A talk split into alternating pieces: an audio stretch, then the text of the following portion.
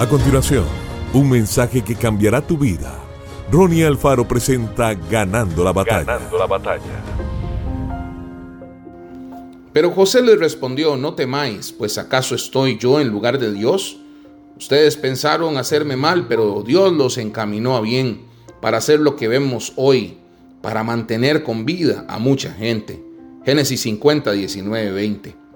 Podemos convivir con muchas dificultades y sacrificios, pero cuando percibimos que hemos sido tratados con injusticia, nos sentimos traicionados en lo más profundo de nuestro ser, especialmente cuando viene de aquellos que más amamos. La agonía de esta insoportable carga la capta el salmista.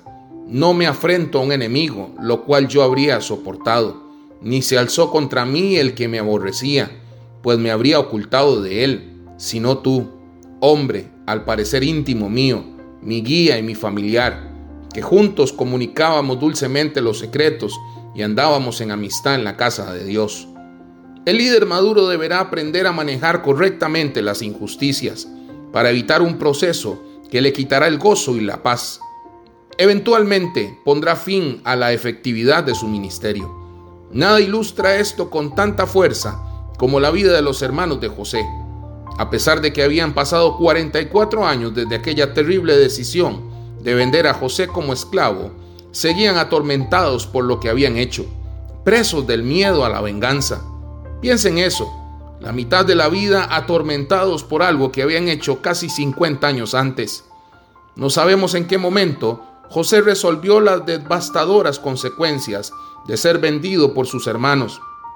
Pero el texto de hoy nos da pistas acerca de dos cosas que habían ayudado a José a superar la crisis. En primer lugar, José entendía que él no estaba en el lugar de Dios y que juzgar a sus hermanos era algo que no le correspondía. Nuestros juicios siempre van a estar empañados por nuestra limitada visión humana. Solamente Dios juzga conforme a la verdad.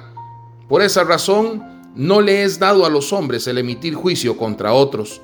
Aún el Hijo de Dios se abstuvo de emitir juicio diciéndoles a los judíos, vosotros juzgáis según la carne, yo no juzgo a nadie.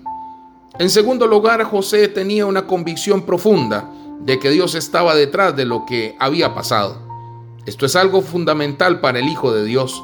Con demasiada frecuencia, nuestra primera reacción en situaciones de injusticia es cuestionar la bondad de Dios, preguntando por qué Él ha permitido lo acontecido.